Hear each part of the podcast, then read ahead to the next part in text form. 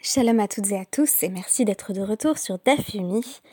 Nous allons étudier le DAF 19 dans le cadre de ce petit marathon du DAF qui devrait nous permettre de euh, rester euh, autant que possible dans la course. Et ça ne s'arrête pas puisque demain nous devrions étudier idéalement les DAPIM 20 et 21 afin de ne pas nous retrouver avec deux DAPIM de retard à l'issue de la fête, donc à l'issue de nos deux premiers jours de Sukkot. Quoi qu'il en soit, à chaque jour suffit sa peine. Contentons-nous pour l'instant d'une fable de La Fontaine pour mieux comprendre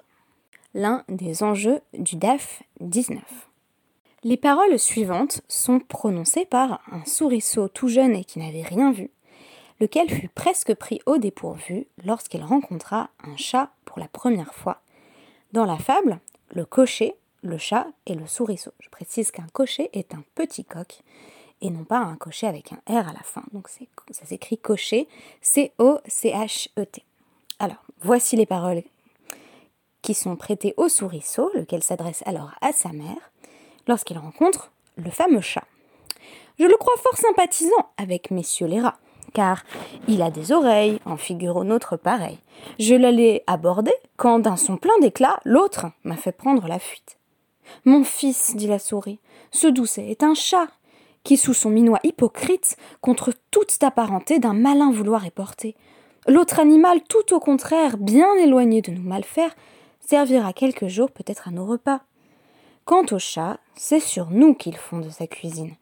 Garde-toi tant que tu vivras de juger des gens sur la mine. Alors, les apparences sont-elles trompeuses? C'est précisément le sujet de notre DAF, ou du moins du début euh, du DAF 19, qui est le passage que nous allons étudier à travers la notion de Bemar Shafto, Nikiret, Mitor Ma'asav. On peut connaître l'intention de quelqu'un à travers ses actions. La question étant, les sages sont-ils tous d'accord sur ce principe, en vertu duquel, en voyant une personne agir d'une certaine façon, on peut présupposer que ces intentions sont bien ce qu'elles semblent être. On n'est pas donc exactement dans le cadre de la fable de La Fontaine, où il s'agit plutôt de nous dire en somme l'habit ne fait pas le moine et le chat, qui a l'air bien sympathique, est en réalité fort dangereux. On est plutôt en train de nous demander si l'on peut juger quelqu'un à ses actions, ou du moins à l'apparence de ses actions. Vous allez voir que le cas va être plus précisément celui d'une personne qui euh, court pour se rendre au mikveh kelim pour s'assurer, apparemment, d'avoir euh, trempé ses, ustensiles ou ses vêtements le plus vite possible avant le crépuscule, donc avant le, coucher euh, du soleil et la tombée de la nuit, dans cette période elle-même ambiguë de Ben Hashmashot, qui pose un certain nombre de problèmes d'interprétation. Alors qu'est-ce que c'est Ben Hashmashot Littéralement, euh, Ben Hashmashot, c'est quand on est entre deux soleils, vous me direz qu'il serait plus exact de dire que c'est quand on est entre le jour et la nuit. En tout cas, on est entre le coucher du soleil et la nuit noire. Dans la halacha, il s'agit traditionnellement d'une période de temps dont le statut est ambigu. On ne sait pas exactement, en effet, pendant Ben Hashmashot, si on se situe toujours dans le jour qui s'achève ou si l'on est déjà dans le jour qui commence.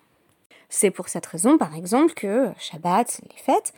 euh, durent 25 heures et non pas 24. C'est-à-dire qu'on va tendance à être plus strict vis-à-vis de Ben Hashmashot parce qu'il y a, ça fait qu'il y a un doute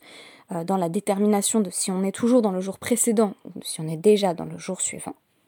Et par conséquent, pendant toute la période, on va, tendance, on va avoir tendance à appliquer des lois euh, plus rigoureuses un cas qu'on a déjà un petit peu étudié, c'est le cas de Tisha B'Av, qui commence juste après Shabbat. Et donc toute la question qu'on avait posée, c'était mais alors est-ce que du coup on ferait pas un Tisha de 24 heures plutôt que 25 La réponse était en réalité non, Shabbat ne repousse pas euh, l'entrée de Tisha et on se retrouve pendant la période de, de Ben Hashmashot, donc à la fin de Shabbat et au début de Tisha à avoir tous les interdits euh, de Shabbat sur soi, donc les interdits des, des, des Melachot, et en même temps il est déjà interdit de boire et de manger. Donc si vous voulez, c'est un petit peu la double peine vous allez voir que c'est un petit peu le même problème, ou le même constat du point de vue de euh, la Touma et la Tahara, de la pureté et de l'impureté rituelle, notamment lorsque on, immerge, on trempe un objet pour faire en sorte que, alors qu'il était dans un statut donc, de Touma, d'impureté rituelle, il revienne à la Tara. Le problème va se poser à partir du moment où on le fait, bien entendu, pendant Banash Mashot. Alors je vous rapporte une première braïta pour comprendre le cas, Tanoura Banan, Klishinit En Madvilinoto Banash Mashot. On a déjà établi euh, dans le podcast précédent que on ne pouvait pas aller euh, donc se rendre au mikveh kelim, immerger euh, ces, kelim, ces ustensiles ou ces vêtements pendant Yom Tov, avec l'exception intéressante que je vous ai présentée en fin de podcast des vêtements de la femme Nida qui n'aurait plus du tout d'autres vêtements et qui serait susceptible de se tremper, elle, avec ses vêtements, donc en les portant sur elle. Quoi qu'il en soit, le cas général est que euh, on ne trempe pas un keli pendant Yom Tov. Ici, on nous précise donc que si on a un ustensile euh, qui est devenu euh, rituellement impur, qui a contracté l'impureté rituelle juste avant la fête, on ne peut pas se rendre au mikveh kelim, enfin l'équivalent du, du mikveh kelim à l'époque de, la Mishnah, pendant Ben Hashmashot, donc au crépuscule, durant cette période d'ambiguïté. Alors vous me direz, a priori c'est assez évident, puisque bah, si on sait pas, si pendant Ben Hashmashot on ne sait jamais quel jour on est, alors on est peut-être déjà Yom Tov. Si on est déjà Yom Tov,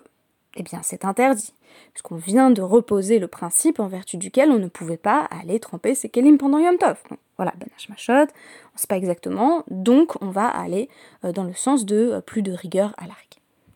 Mais une opinion euh, qui est exprimée ici, celle de Rabbi Shimon Chezouri, va aller plus loin en nous disant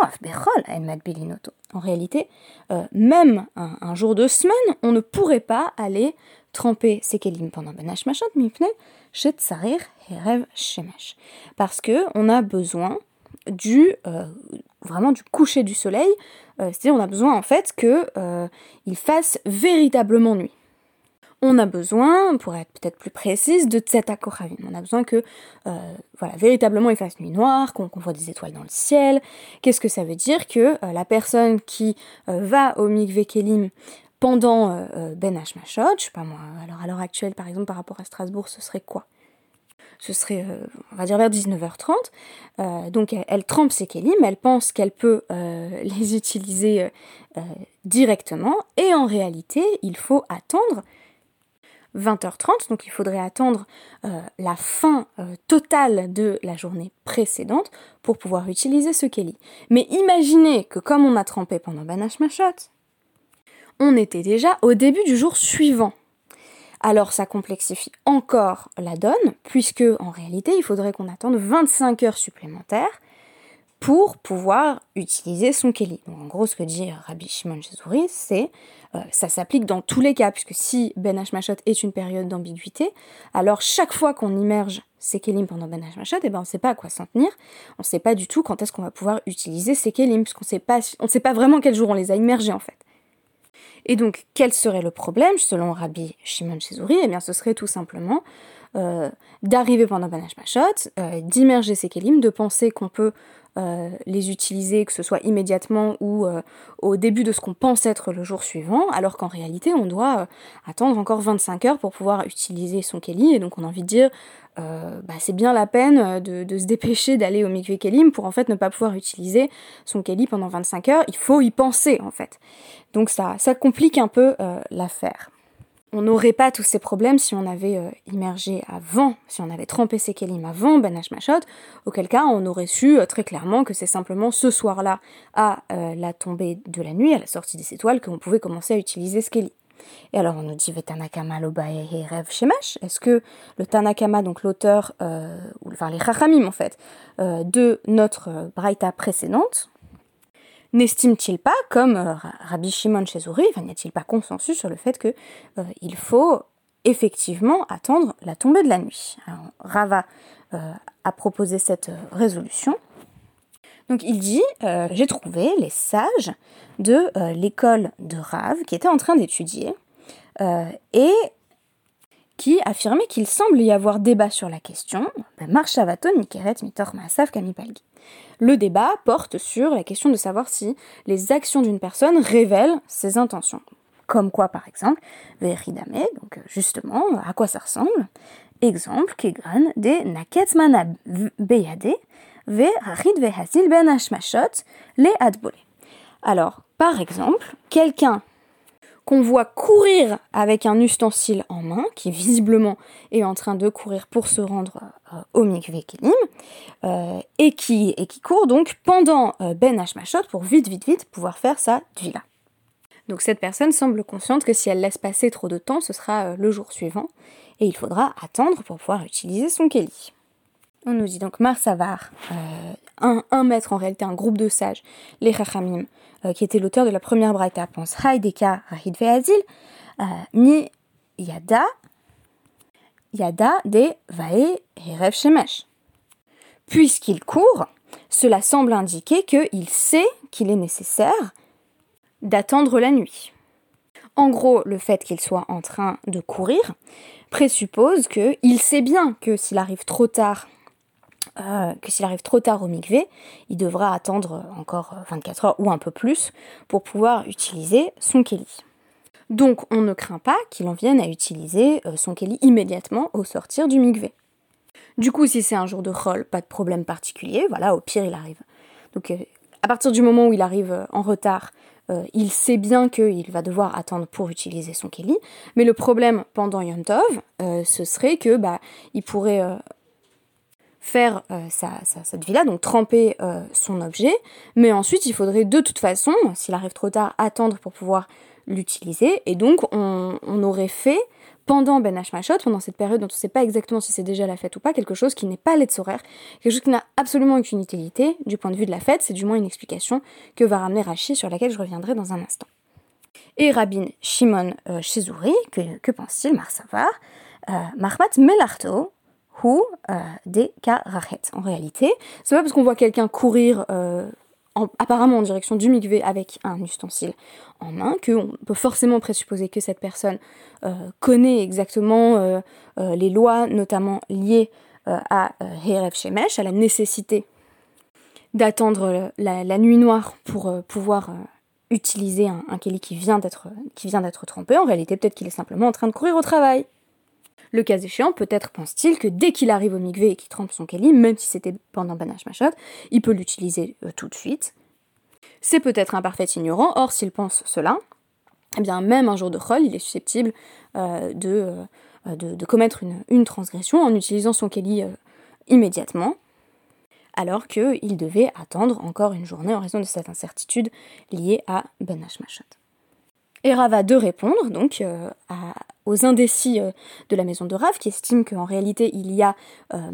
il y a dissensus entre les sages sur cette notion même de quand on voit quelqu'un faire quelque chose, est-ce qu'on peut, euh, est qu'on peut déduire en quelque sorte ses intentions?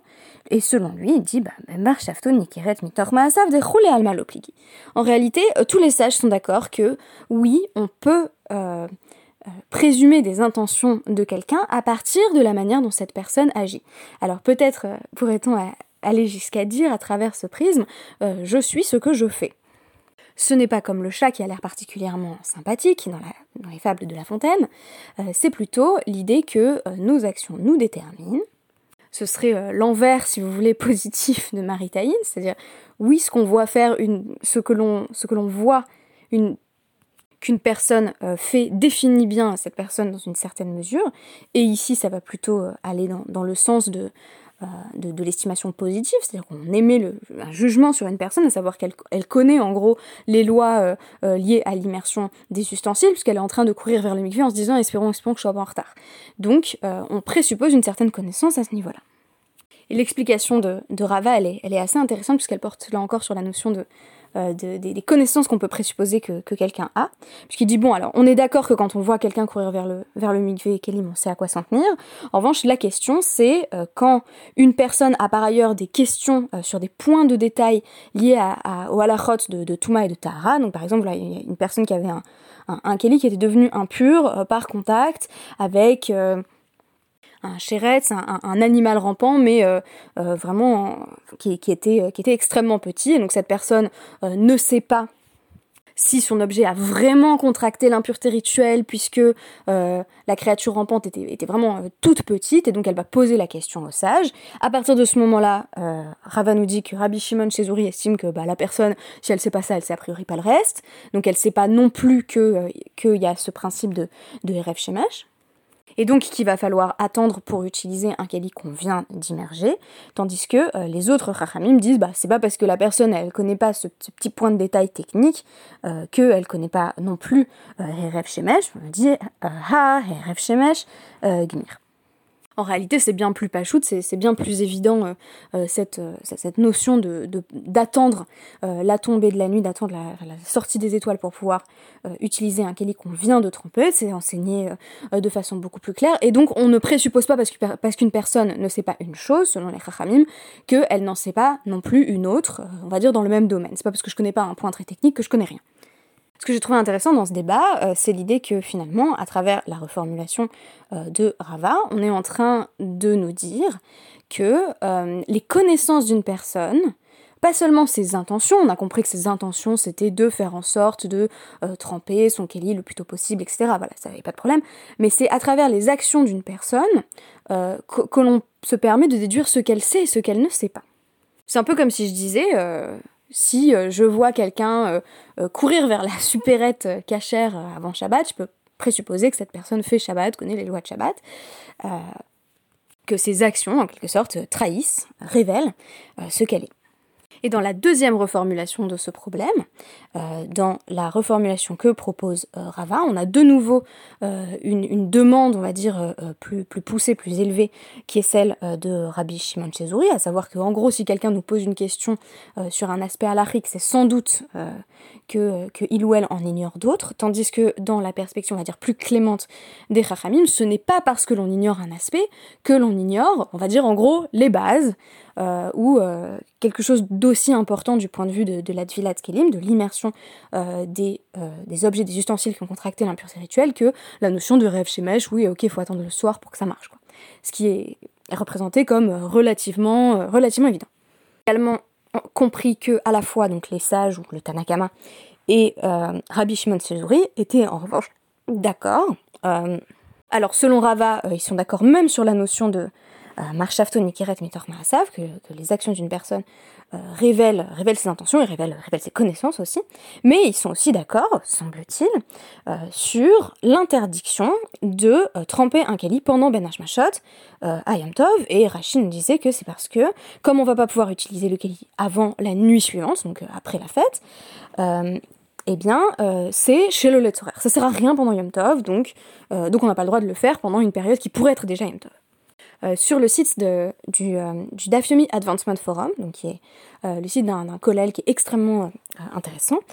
j'ai trouvé un certain nombre d'explications et surtout de questions sur ce Rashi, à savoir bah, pourquoi Rashi nous dit pas d'emblée que bah, en fait c'est juste parce que ça pourrait être Yom Tov. Et donc euh, enfin c'est même pas que c'est chez Loletzorer, c'est même pas que ça sera rien pendant la fête, c'est même si ça servait à quelque chose pendant la fête, ce serait interdit quand même puisque ça, ce serait susceptible d'être euh, métaken cli, on pourrait avoir l'impression qu'on est en train de, de réparer un ustensile en, en le ramenant euh, au statut de pureté rituelle, on aurait pu ramener euh, l'Axera qui dit que, euh, euh, donc le, décret qui dit qu'on ne peut pas aller au mikvé avec ces kélim de crainte qu'on en vienne apporter dans le Réchaud Arabim, donc à transporter des objets. On aurait pu ramener l'Axera sur Sechita, donc l'idée qu'il y a un décret en vertu duquel on ne peut pas amener des kélim, kélim au sens pour le coup très vaste, au mikvé kélim par exemple comme un vêtement qui aurait contracté l'impureté rituelle de crainte qu'on en vienne à l'essorer. et tout ça, il n'en est pas question, on nous dit simplement c'est inutile pendant la fête. Alors la réponse qui est proposée euh, par le Maharsha, je vous la résume le plus brièvement possible, euh, c'est que la halacha suit l'avis de euh, Rabbi Yehuda Anassi, qui affirme que toutes les interdictions donc rabbiniques, dites les interdictions de, de de Shabbat et Yom Tov, donc liées au, repos de Shabbat et Yom Tov, les interdictions en gros des Rabbanan, ne s'appliquent pas pendant Ben Hashmashot, qui est un principe qu'on avait étudié à travers euh, le DAF Hérouvine 32b.